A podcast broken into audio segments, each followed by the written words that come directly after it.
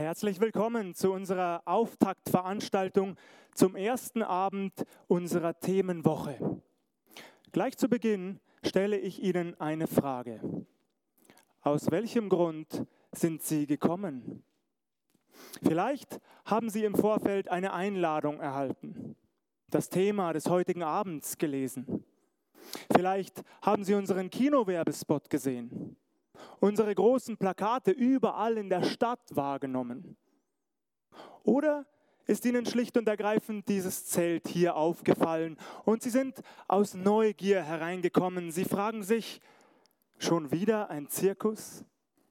Nein, kein Zirkus, es sei denn, Sie halten mich für einen Clown. Das hoffe ich allerdings nicht. Nein, sehr verehrte Gäste, wir bieten Ihnen nicht nur seichten Zeitvertreib oder kurzzeitige Zerstreuung, wir haben Sie und Ihr restliches Leben im Blick. Am Herzen. Vorhin hat es geklappt. Ja? Sie liegen uns am Herzen.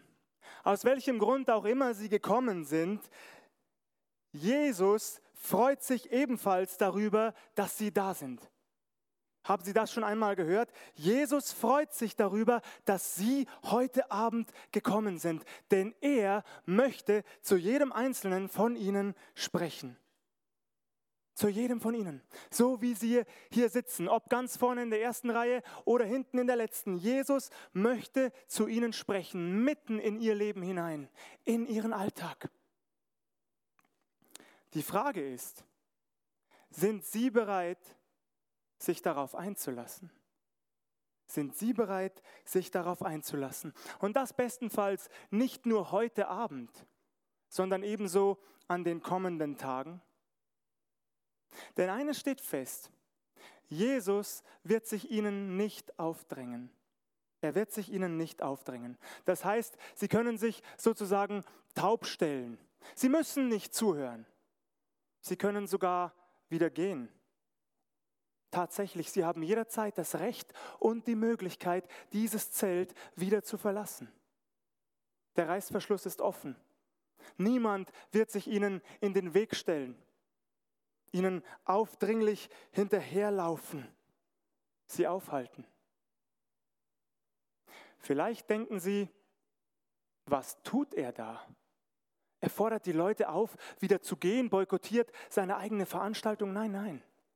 Ich verdeutliche Ihnen nur direkt zu Beginn, bei Jesus Christus gibt es keinen Zwang. Er möchte heute Abend zu Ihnen sprechen.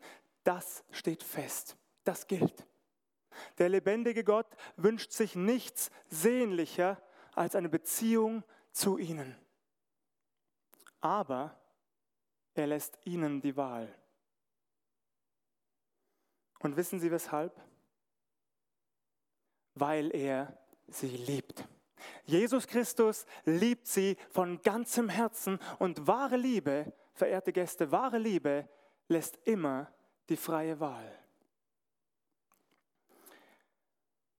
Womöglich ist das, was ich gerade gesagt habe, nicht greifbar für Sie. Sie fragen sich, Gott möchte eine persönliche Beziehung mit mir. Wie soll das gehen? Woran wird es sichtbar? Wie äußert sich das? Dazu werde ich in dieser Woche, in den kommenden Tagen noch einiges sagen. So viel vorweg. Verstandesgemäß ist das kaum zu fassen, aber mit dem Herzen.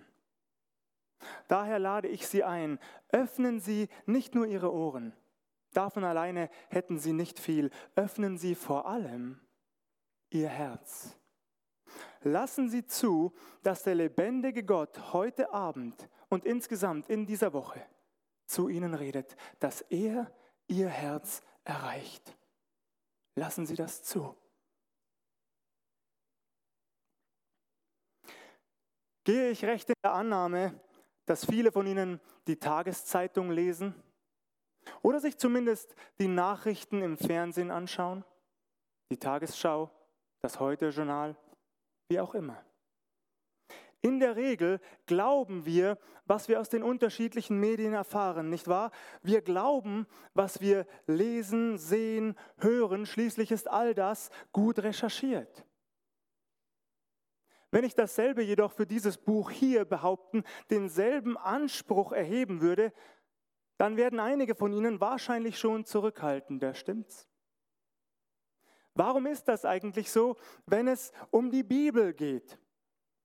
Viele finden, dass es sich hier zwar um schöne Geschichten handelt, die aber nicht wahr sind. Zumindest der größte Teil davon nicht. Es handelt sich eher um Legenden, um Märchen, einer lebhaften Fantasie entsprungen. Vielleicht denken auch Sie so. Und das hat Ihrer Meinung nach sogar gute Gründe.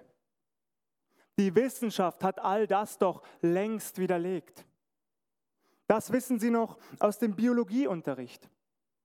Und wer da nicht aufgepasst hat, hat womöglich Bücher dazu gelesen. Wobei gerade die Veröffentlichungen der bekannteren Wissenschaftler und Atheisten eher polemisch als wissenschaftlich sind. Ich habe mir die Frage gestellt, was sagt das eigentlich über diese Männer aus? Wenn jemand andere Weltanschauungen lächerlich machen muss, um seine eigene zu stützen. Mir zeigt das, sein Standpunkt scheint auf wackeligen Füßen zu stehen. Wie auch immer. Vielleicht sind Sie der Ansicht, die Evolutionstheorie zeigt doch eindeutig, dass es keinen Schöpfer gibt. Dass diese Erde hier nicht erst etwa 6000 Jahre, sondern Milliarden Jahre alt ist dass Adam und Eva nicht die ersten Menschen hier auf der Welt waren, dass es eine Sintflut nie gegeben hat, geschweige denn die ganzen erwähnten Personen, Noah, Abraham und Isaak, Mose und Aaron und wie sie alle heißen, alles Fiktion, alles Fiktion. Sollten Sie das glauben, wären Sie damit in guter Gesellschaft. Denn selbst bekannte Theologen sprechen der Bibel heute längst ihre Glaubwürdigkeit ab. Die Wunder Jesu seien nie geschehen, behaupten sie. Der Auferstehungsglaube sei etwas für Labile, für Schwächlinge, für Menschen, die sich nicht damit abfinden können, dass mit dem Tod alles unwiederbringlich vorbei ist, endgültig aus. Der bereits verstorbene evangelische Theologieprofessor Rudolf Bultmann hat einmal gesagt, ich zitiere, man kann nicht elektrisches Licht- und Radioapparat benutzen, in Krankheitsfällen moderne medizinische und klinische Mittel in Anspruch nehmen und gleichzeitig an die Geister- und Wunderwelt des Neuen Testaments glauben. Zitat Ende. Wenn ich die Gelegenheit hätte, Rudolf Bultmann eine einzige Frage zu stellen, wäre es diese. Wie um alles in der Welt kommen sie auf den absurden Gedanken, dass auch nur entfernt ein Kausalzusammenhang zwischen technischem Fortschritt und Wunder- oder Geisterglaube besteht, wie um alles in der Welt, kommen sie auf diesen Blödsinn. Das würde ich ihn frei heraus fragen und ich wäre auf seine Antwort gespannt. Denn, sehr verehrte Gäste, es besteht absolut kein Kausalzusammenhang zwischen technischem Fortschritt einerseits und Wunder- oder Geisterglaube andererseits. Doch tatsächlich, selbst Theologen untergraben mit undurchdachten Aussagen die Autorität der Bibel. Sie zweifeln an ihrer Historizität und tragen so dazu bei, dass Menschen heute eher an den Gott des technischen oder medizinischen Fortschritts oder den Fußballgott glauben. Oder sie machen sich am besten gleich selbst zu Gott, stimmt's? Eine zunehmende Mehrheit in diesem Land glaubt jedenfalls längst nicht mehr an den großen Gott, von dem die Bibel uns berichtet. Eine zunehmende Mehrheit glaubt nicht mehr an einen lebendigen, personalen Gott, der bis heute Wunder unter uns wirkt. Eine zunehmende Mehrheit glaubt nicht mehr an den Gott, der sich in Jesus Christus offenbart hat und Mensch geworden ist, um unseretwillen, für sie und mich. Stattdessen werfen viele Deutsche auf der Suche nach Sinn mittlerweile etwa 20 Milliarden Euro jährlich für Esoterik zum Fenster hinaus. Welche Ironie, nicht wahr? Die Bibel stellt man in Frage, betrachtet sie als Märchenbuch, liest dafür aber Horoskope. An Gott will man nicht glauben, klammert sich im spirituellen Bereich aber an jeden noch so fragwürdigen Strohhalm oder greift auf Glücksbringer zurück, die man sich an den Autospiegel hängt. Man kann ja nie wissen. Jesus Christus lehnt man ab. Man will seine Hilfe nicht annehmen. Stattdessen umarmt man heute Bäume im Wald und erhofft sich Heilung davon. Ein vertrauensvolles Leben an der Hand Gottes weist man von sich Stattdessen pendelt man sein Schicksal aus. Welch Ironie, nicht wahr? Ist die Bibel glaubwürdig? Ist die Bibel glaubwürdig? Das ist unser Thema heute Abend. Dazu könnte ich zweifellos eine lange Vorlesung halten, die den Rahmen definitiv sprengen würde. Ich könnte Ihnen unzählige spannende Fakten in Zusammenhang mit diesem Buch nennen und ich bin mir sicher, bei einem Großteil davon würde Ihnen vor Staunen die Kinnlade nach unten klappen. So ist es auch mir ergangen und so ergeht es mir bis heute. Je mehr ich erfahre, je mehr Zusammenhänge ich verstehe. Ein Beispiel. Im Jahre 1603 machte der deutsche Astronom Johannes Kepler eine erstaunliche Entdeckung. Er hatte eine hell leuchtende und äußerst seltene Annäherung von Jupiter und Saturn im Zeichen der Fische beobachtet. Durch komplizierte Berechnungen kam Kepler zu dem Schluss, dass sich dieses Phänomen auch im Jahr 7 vor Christus ereignet haben müsse und der Stern von Bethlehem gewesen sein könne. Nebenbei, das Jahr 7 vor Christus ergibt sich durch den Rechenfehler eines Mönches und lässt sich relativ problemlos erklären. Doch darauf werde ich an dieser Stelle nicht genauer eingehen. Keplers Expertise setzte sich ohnehin nicht durch. Im Gegenteil, man tat seine Berechnungen als überflüssigen Aufwand ab. Dieser Mann hatte scheinbar nichts Besseres zu tun, als die Angaben der Bibel mit zweifelhaften Thesen zu verifizieren. Erst recht, da Kepler sich auf einen alten Text eines Rabbiners bezog, der doch tatsächlich glaubte, dass der Messias, also der Heiland, dann erscheinen würde, wenn sich Jupiter und Saturn im Zeichen der Fische vereinigen. Als knapp 300 Jahre später, 1902, die sogenannte Planetentafel veröffentlicht wurde, ein Papyrus, den man in Ägypten gefunden hatte, war Kepler allerdings rehabilitiert. Denn darauf konnte man die wesentlichen Planetenbewegungen der Jahre 17 vor bis 10 nach Christus nachvollziehen. Dreimal dürfen Sie raten. Genau für das Jahr 7 vor Christus war eine Konjunktion von Jupiter und Saturn eingezeichnet. Nun muss man zusätzlich wissen, dass Jupiter den damaligen Astronomen als Planet des Herrschers der Welt galt, der Saturn als Schutzplanet Israels und das Zeichen der Fische als Beginn der Endzeit. Das bei der Vereinigung der beiden Planeten auftretende sogenannte Zodiakallicht wies wie ein breiter, kegelförmiger Lichtstrahl, wie ein Trichter, direkt auf Bethlehem in Judäa. Wir können also sicher sein, aufgrund dieses Ereignisses wartete man zwischen Euphrat und Tigris in einem gesamten Orient damals gespannt auf die Ankunft eines Herrschers, der aus Israel kommen sollte. Sehr verehrte Gäste, ich weiß nicht, wie es Ihnen geht, aber mir läuft es dabei eiskalt über den Rücken. Die Bibel sagt, als aber die Zeit erfüllt war, sandte Gott seinen Sohn geboren von einer Frau und unter das Gesetz getan, auf das er die, die unter dem Gesetz waren, loskaufte, damit wir die Kindschaft empfingen. Als aber die Zeit erfüllt war, sandte Gott seinen Sohn. Über 50 Prophetien weisen bereits im Alten Testament auf Jesus Christus hin. Jesaja schildert die Umstände seiner Geburt. Der Prophet Micha nennt den Geburtsort. In den Psalmen erfahren wir von dem Verrat sowie den Anschuldigungen falscher Zeugen. Sogar die Todesart wird erwähnt, an Händen und Füßen durchbohrt.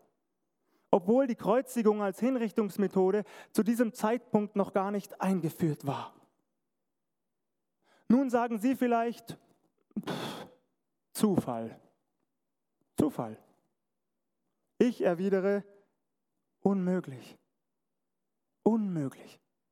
Es gibt statistische Berechnungen, dass die Wahrscheinlichkeit, auch nur acht Prophetien des Alten Testaments zu erfüllen, bei 1 zu 100 Millionen Billionen liegt. Eine solche Zahl ist für uns nicht zu erfassen, daher mache ich es etwas anschaulicher. Stellen Sie sich bitte einen Moment lang eine doppelt so große Fläche wie die Bundesrepublik Deutschland vor. Diese Fläche ist einen halben Meter hoch mit Münzen bedeckt. Nun sollen Sie mit verbundenen Augen eine vorher gekennzeichnete Münze auf dieser Fläche finden. Was glauben Sie?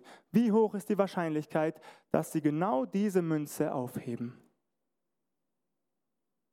Genauso hoch wie die Wahrscheinlichkeit, dass ein Mensch auch nur acht Prophetien des Alten Testaments erfüllt. Und doch schaffte es Jesus Christus. Und nur Jesus Christus. Nun wenden Sie womöglich ein, entweder sind dann die entsprechenden Stellen des Alten Testaments oder die Evangelien verändert worden. Insbesondere die exakten Prophezeiungen, die man bei Jesaja lesen kann, können doch nur nachträglich in den Text hineingeschmuggelt worden sein. Eine derartige Übereinstimmung mit dem Leben und Wirken Jesu, das kann doch nur eine Fälschung sein, richtig? Falsch. Auch dieses Argument ist nicht haltbar. Die Textfunde von Qumran belegen zweifelsfrei, dass die alttestamentlichen Schriften, so wie sie uns heute vorliegen, auch die des Propheten Jesaja, authentisch und unverändert überliefert worden sind. Das gleiche gilt für die Evangelien, für die Schriften des Neuen Testaments insgesamt. Diese sind so früh entstanden, dass eventuelle Fälschungen sofort aufgedeckt worden wären.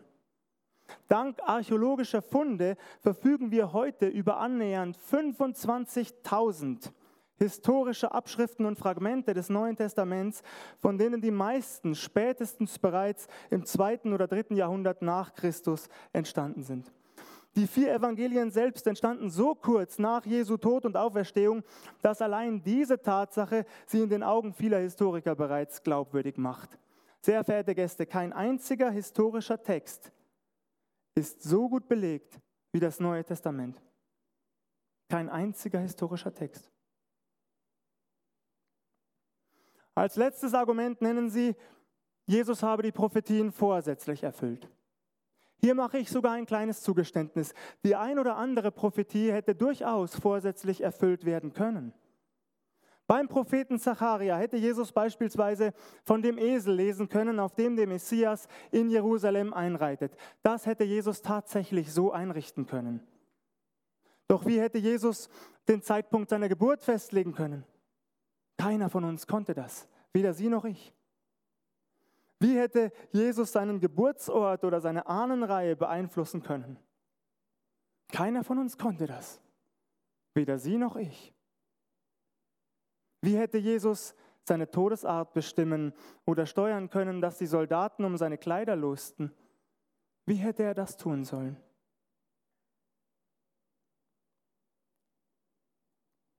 Um meine Aussagen bis hierher weiter zu stützen, könnte ich Ihnen noch davon berichten, wie gut archäologische Funde die biblischen Berichte stützen. Es wurden beispielsweise Gewölbeinschriften und Münzen gefunden, auf denen Personen des öffentlichen Lebens und deren Ämter zu lesen sind die die Angaben der Evangelisten, der vier Schreiber der Evangelien oder auch des Paulus untermauern.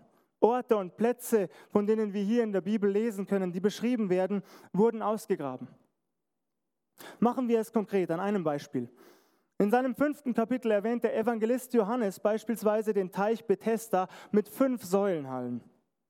Lange Zeit warf man Johannes vor, historisch ungenau zu arbeiten, da ein solcher Text Teich niemals existiert habe. Inzwischen allerdings hat man den Teich Bethesda ausgegraben.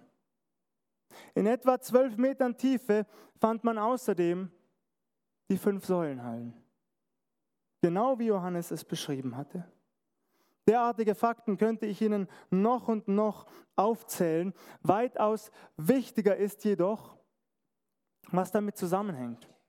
Wenn die Schreiber der Texte schon so penibel bei historisch überprüfbaren Angaben waren, wieso sollten sie plötzlich ungenau arbeiten, wenn sie aus Jesu Leben berichten und davon, was er getan hat für jeden von uns? Für jeden von uns. Wenn sie also von Dingen erzählen, die ihnen geistlich gesehen sehr viel wichtiger waren.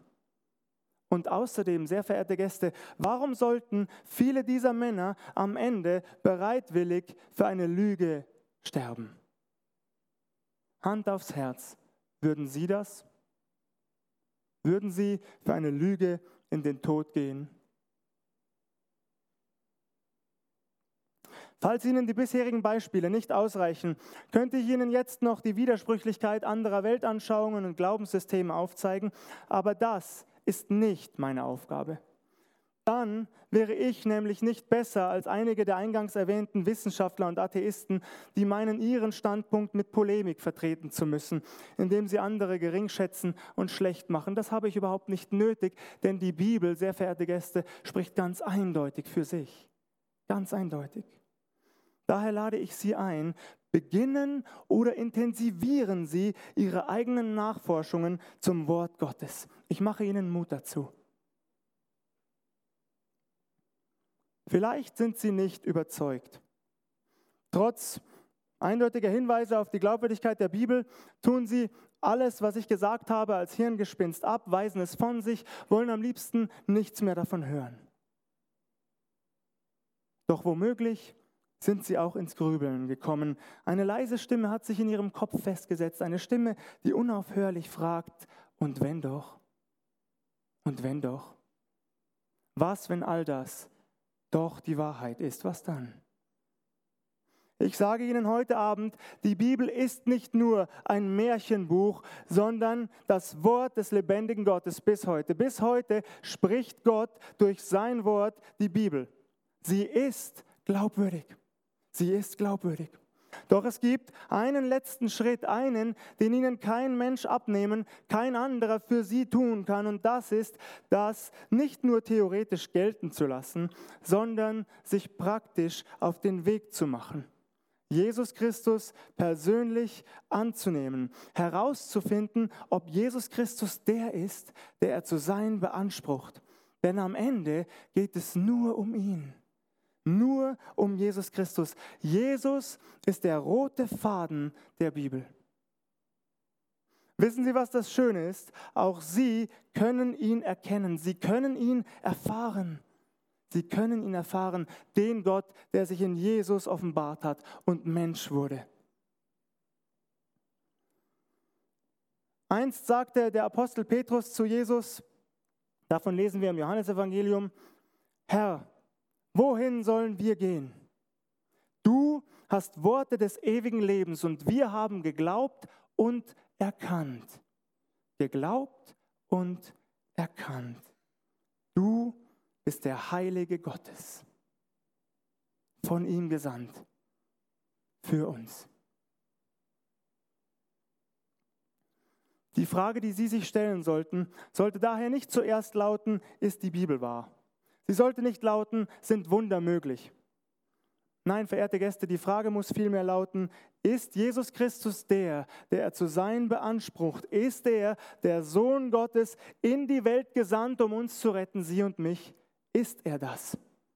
Das ist die alles entscheidende Frage, die alle anderen Fragen umfasst und mit einschließt.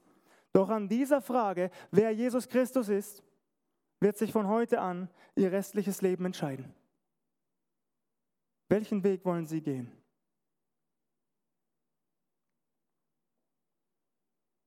Einst teilte Jesus einen Besessenen. Im Markus Evangelium Kapitel 5 erfahren wir davon.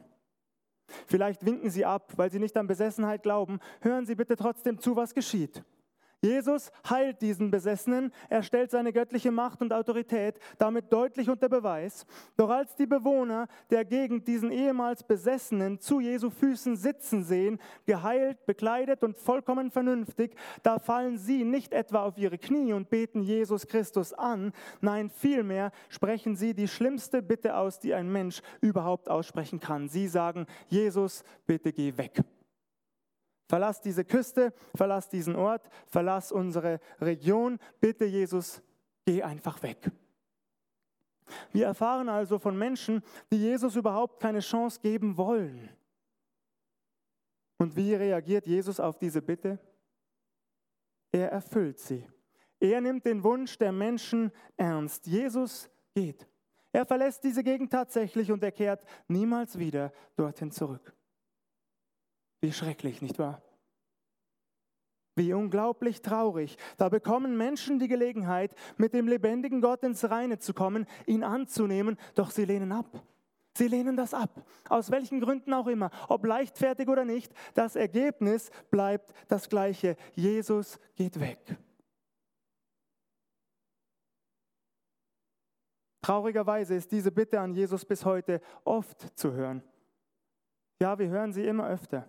Jesus, bitte geh weg. Jesus, bitte geh weg. Wir brauchen dich nicht in unserer Regierung. Jesus, bitte geh weg. Wir brauchen dich nicht mehr an unseren Schulen. Jesus, bitte geh weg. Wir brauchen dich nicht in unseren Familien. Unsere Kinder sollen religiös neutral aufwachsen. Jesus, bitte geh weg. Ich brauche dich nicht in meinem eigenen Leben und überhaupt. Was soll das bringen? Jesus, bitte geh weg. Ohne dich kommen wir sehr viel besser zurecht. Nun ist Jesus Gentleman durch und durch er nimmt das ernst. Ich frage Sie, jeden einzelnen von Ihnen, wie ist es bei Ihnen? Wollen Sie ohne Jesus leben? Das dürfen Sie. Es steht Ihnen frei. Die Wahl liegt ganz bei Ihnen. Doch ich bitte Sie heute Abend von ganzem Herzen, sprechen Sie nichts dergleichen aus. Bitten Sie Jesus nicht zu gehen, aus Ihrem Leben zu verschwinden. Bitten Sie ihn stattdessen zu kommen, Ihr Leben zu bereichern. Öffnen Sie ihm die Tür Ihres Herzens. Die Tür zum Herzen eines Menschen, die kann nur von innen geöffnet werden. Nur Sie können Jesus also in Ihr Leben einlassen. Er wird ihre Herzenstür nicht gewaltsam aufbrechen oder eintreten, wie man das in Filmen sehen kann. Nein, Jesus steht geduldig und voller Liebe davor und er bittet sie um Einlass. Die Frage ist, hören Sie seine Stimme und öffnen Sie die Tür? Sehr verehrte Gäste, meine Aufgabe heute Abend war und ist nicht, Ihnen die Bibel zu beweisen. Ich konnte Ihnen zwar hoffentlich Anregungen geben und zeigen, dass es durchaus logische Gründe gibt, an ja, die Authentizität und die Überlieferung dieses Buches zu glauben, aber meine vorrangige Aufgabe ist, sie zu Jesus Christus einzuladen, denn nur Jesus Christus kann sie retten in Ewigkeit. Haben Sie das gewusst? Nur Jesus kann sie in Ewigkeit retten. Ich kann sie nicht retten. Ich kann sie nicht retten. Die Kirche, welche auch immer, kann sie nicht retten. Ihr Taufschein kann sie nicht retten. Ihre religiöse Prägung kann sie nicht retten. Ihr Intellekt kann sie nicht retten. Ihr Bankkonto wird sie niemals retten. Nicht einmal die Beerdigung auf einem christlichen Friedhof kann sie retten in Ewigkeit. Das kann nur Jesus Christus allein. Nur er. Er sagt von sich selbst, ich bin der Weg und die Wahrheit und das Leben. Niemand kommt zum Vater, denn durch mich. Ich bin der Weg und die Wahrheit und das Leben. Niemand kommt zum Vater, denn durch mich. Doch genau deshalb ist er gekommen. Er kam auf diese Welt, um für unser aller Schuld am Kreuz zu sterben. Um Ihnen und mir unsere Schuld abzunehmen. Das, was uns belastet, das, was uns bedrückt. Er kam auf diese Welt, weil er sie von ganzem Herzen liebt. Das kann man eigentlich nicht oft und nicht laut genug sagen. Jesus Christus liebt sie von ganzem Herzen, jeden von ihnen. Er liebt sie von ganzem Herzen. Er ist für sie gestorben, aber es kommt noch besser. Er ist nicht im Tod geblieben. Er ist am dritten Tag auferstanden. Das heißt, bis heute lebt er. Bis heute verändert er Leben. Nur er allein ist der Weg, die Wahrheit und das Leben. Es gibt keinen anderen Weg zu Gott im Himmel. Ja, ich weiß, das kommt vielen Menschen nicht gerade gelegen. Dieser radikale Anspruch, alles sträubt sich dagegen, bäumt sich auf. Jesus soll der einzige Weg zu Gott sein. Ich bitte dich, erzähl da vorne doch nicht so etwas. In den Kirchen dieses Landes wird das nicht mehr konsequent gepredigt. Sehr verehrte Gäste, viele glauben das längst nicht mehr. Im Gegenteil, das ist Fanatismus pur, rufen die Menschen aus. Wie könnt ihr unverschämten Christen es nur wagen, so etwas zu behaupten, einen solchen Anspruch zu erheben? Das dürft ihr nicht. Seid gefälligst tolerant und ordnet euch in die Gesellschaftsform ein. Oder schweigt. Seit Jahrhunderten wird versucht, diesen radikalen Anspruch Jesu im Keim zu ersticken. Bis heute gilt das. Diejenigen, die diese Wahrheit mutig verkündigen, zum Schweigen zu bringen, denn sie passt den Menschen nicht. Ganz im Gegenteil.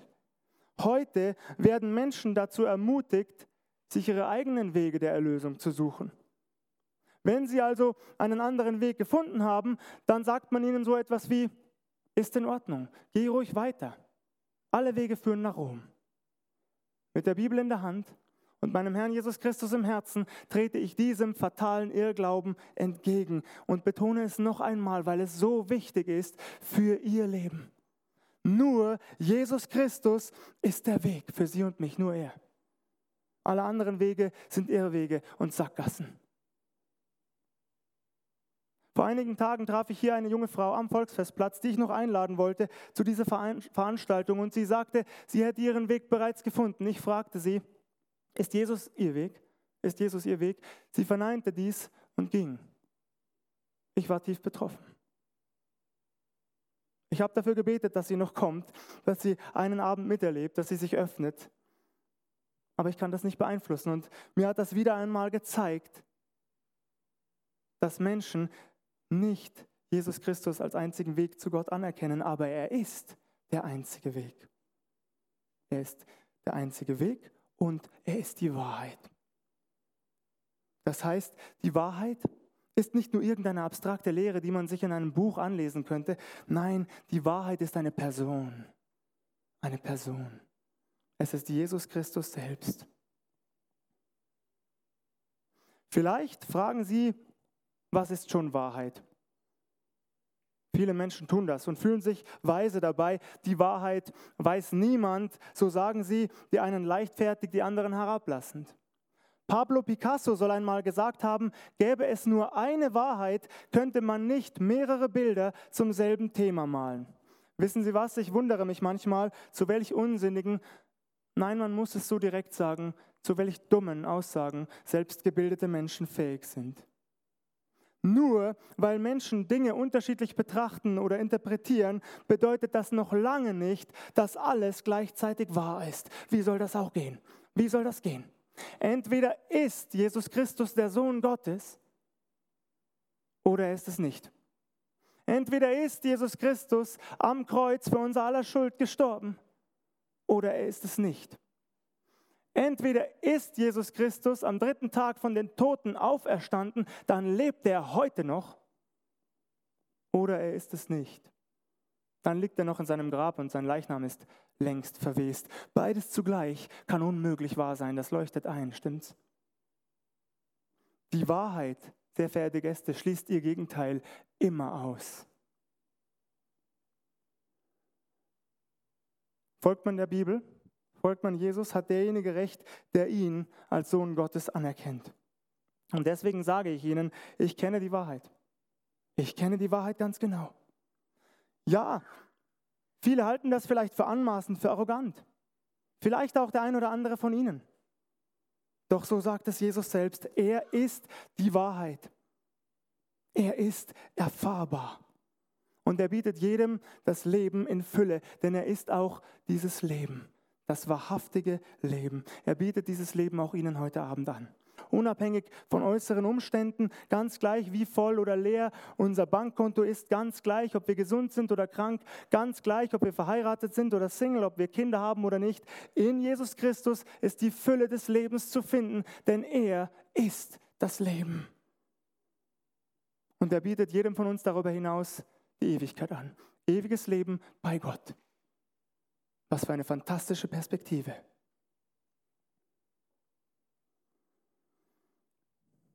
Vielleicht sind Sie an einem Punkt angelangt, an dem Sie argumentieren, ach komm, hör doch auf. Sollte Gott wirklich so kleinlich sein?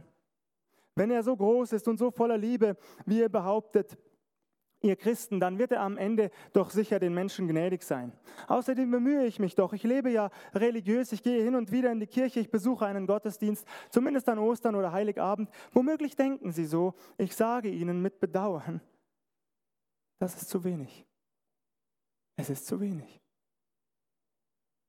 Wie viele Kerzen Sie auch anzünden in einer Kirche, wie viele Vaterunser oder Rosenkränze Sie auch mitbeten, Ihre Tradition gilt absolut nichts vor dem lebendigen Gott. Jesus Christus ist der Weg. Vielleicht erinnern Sie sich an Fernsehsendungen wie Geh aufs Ganze. Dabei konnten die Kandidaten zwischen verschiedenen Umschlägen und Toren wählen. Haben Sie das vor Augen, diese Fernsehsendung? Ich fand das immer recht witzig. Dort konnte man unterschiedlich hohe Gewinne erzielen. Wenn sich die Kandidaten jedoch verzockten, blieb am Ende nur ein Trostpreis übrig, der Zonk. Diese graurote Ratte oder was war es eigentlich? Ich weiß es gar nicht ganz genau. Aber bei Jesus ist das nicht so wie in diesem Spiel. Wenn man dabei eine falsche Wahl getroffen hatte, blieb immer noch der blaue Umschlag oder Tor 3. Für Jesus Christus zählt am Ende einzig und allein, ob wir uns für ihn entschieden haben. Alles andere ist zu wenig. Ein Leben lang im großen Strom mitzuschwimmen, eine Akte im Schrank oder ein Name auf einer Liste im Pfarramt zu sein, das reicht nicht. Jeder Mensch muss eine Herzensentscheidung treffen. Falls Sie Jesus zu Lebzeiten ablehnen, wird Gott Ihnen am Ende das geben, worum Sie ihn sozusagen gebeten haben, nämlich die ewige Trennung von ihm. Das dürfen Sie frei entscheiden, jeder hier. Sie haben die freie Wahl. Doch eines muss Ihnen bewusst sein, diese Entscheidung ist die wichtigste Entscheidung Ihres Lebens. Wichtiger noch als die Entscheidung, wen sie heiraten oder geheiratet haben. Wichtiger noch als die Entscheidung, welchen Beruf sie ausüben wollen. Es geht nämlich um nichts weniger als die Ewigkeit und darum, wo sie die Ewigkeit verbringen. Wo verbringen sie die Ewigkeit? Wissen Sie das schon?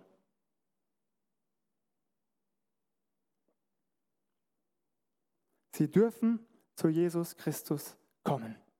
Ich bitte Sie, ignorieren Sie die ausgestreckte Hand Ihres Retters heute Abend nicht. Ich sehe es in meinem Freundeskreis, wie fahrlässig der moderne Mensch mit der Gnade Gottes umgeht. Und es zerreißt mir das Herz. Was ich sage, geht hier rein und hier hinaus. Bitte kommen Sie heute zu Jesus. Beim Propheten Jeremia lesen wir eine wunderbare Zusage Gottes. Dort heißt es, ihr werdet mich suchen und finden, denn wenn ihr mich von ganzem Herzen suchen werdet, so will ich mich von euch finden lassen, spricht der Herr. Das ist die Zusage Gottes, mitten hineingesprochen auch in ihr Leben. Machen Sie sich auf die Suche nach dem lebendigen Gott. Er lässt sich noch heute finden. Er liebt sie von ganzem Herzen. Er liebt sie so sehr, dass er alles für sie geopfert und aufgegeben hat. Er hat sein Leben für sie gegeben. Und er eröffnet ihnen die Ewigkeit. Und so frage ich Sie abschließend frei heraus. Sind Sie sich sicher, falls Sie Jesus noch nicht anerkannt haben sollten, falls Sie noch nicht an ihn glauben, sind Sie sich sicher, dass das, was Sie stattdessen glauben, wahr ist? Haben Sie Ihre Weltanschauung geprüft, ehrlich und objektiv? Haben Sie das getan? Andersherum gefragt. Haben Sie auf Ihrer Suche nach der Wahrheit jeden Stein einzeln umgedreht? Stellen Sie sich heute in das Licht des lebendigen Gottes und prüfen Sie seine Zusage. Machen Sie sich von ganzem Herzen auf die Suche nach ihm. Und sie werden erfahren, es gilt auch für sie, er lässt sich finden. Er lässt sich finden, so wichtig sind sie ihm. Sehr verehrte Gäste, wenn Jesus Christus der Sohn Gottes ist, wenn das wahr ist, dann müssen sie ihm gehören. Sie müssen ihm gehören mit Haut und Haaren, mit allem, was sie sind und haben, denn nur Jesus Christus rettet sie in Ewigkeit. Weshalb ist die Bibel glaubwürdig? Weil Jesus Christus heute noch lebt. Weil Jesus Christus heute noch erfahrbar ist für jeden Menschen, der sich von ganzem Herzen auf die Suche nach ihm, nach dem Weg der Wahrheit und dem Leben macht. Und er will auch ihr Leben verändern. Amen.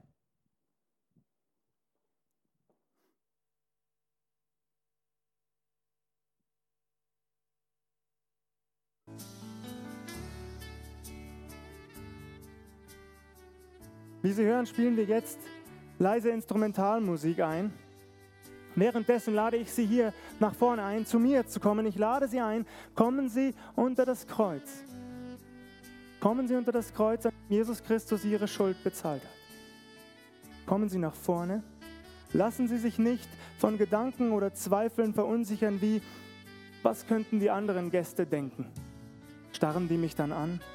Lassen Sie das nicht zu, jetzt in diesem Augenblick. In diesem Moment geht es nur um Jesus Christus und um Sie ganz persönlich und um nichts anderes. Kommen Sie nach vorne, ich lade Sie ein. Machen Sie Ihre Entscheidung für Jesus fest. Wenn er Sie heute angesprochen und Ihr Herz berührt hat, dann machen Sie es fest. Jeder hier in diesem Zelt darf und soll das sehen. Ab heute gehören Sie zu Jesus Christus, dem Auferstandenen. Sie folgen ihm, Sie dienen ihm, Sie wollen ein Kind des lebendigen Gottes sein. Dieses Recht haben Sie. Kommen Sie also nach vorne. Und wenn Sie da sind, spreche ich mit Ihnen ein Gebet. Ich werde dieses Gebet Satz für Satz vorsprechen und ich lade Sie ein, dieses Gebet laut und deutlich mit mir mitzusprechen. Denn die Bibel sagt, denn wenn du mit deinem Munde bekennst, dass Jesus der Herr ist und glaubst in deinem Herzen, dass ihn Gott von den Toten auferweckt hat, so wirst du gerettet. So wirst du gerettet. Kommen Sie nach vorne, noch ist die Gelegenheit. Aber selbstverständlich sind Sie auch eingeladen, das Gebet von Ihrem Platz aus mitzubeten. Auch leise, wenn Sie wollen. Kommen Sie zu Jesus Christus.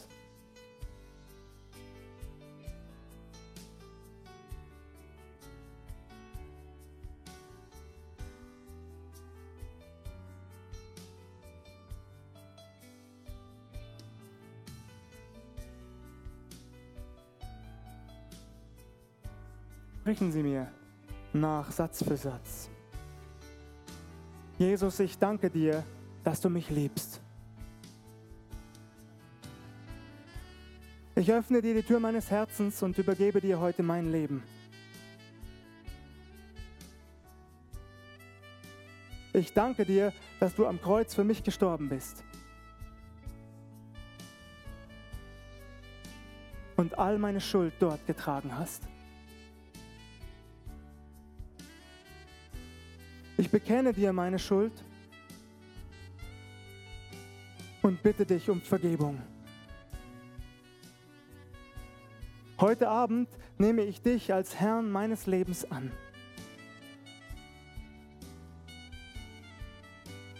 Von heute an will ich dir nachfolgen mit allem, was ich bin und habe.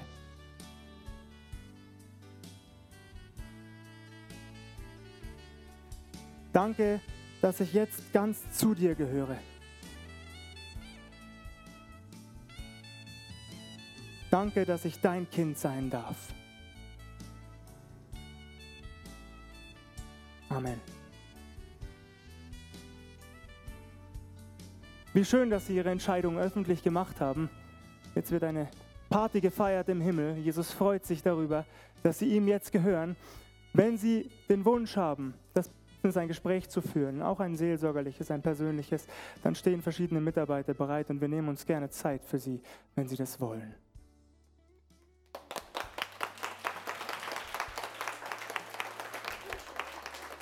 Sie können auch bleiben. Bleiben Sie.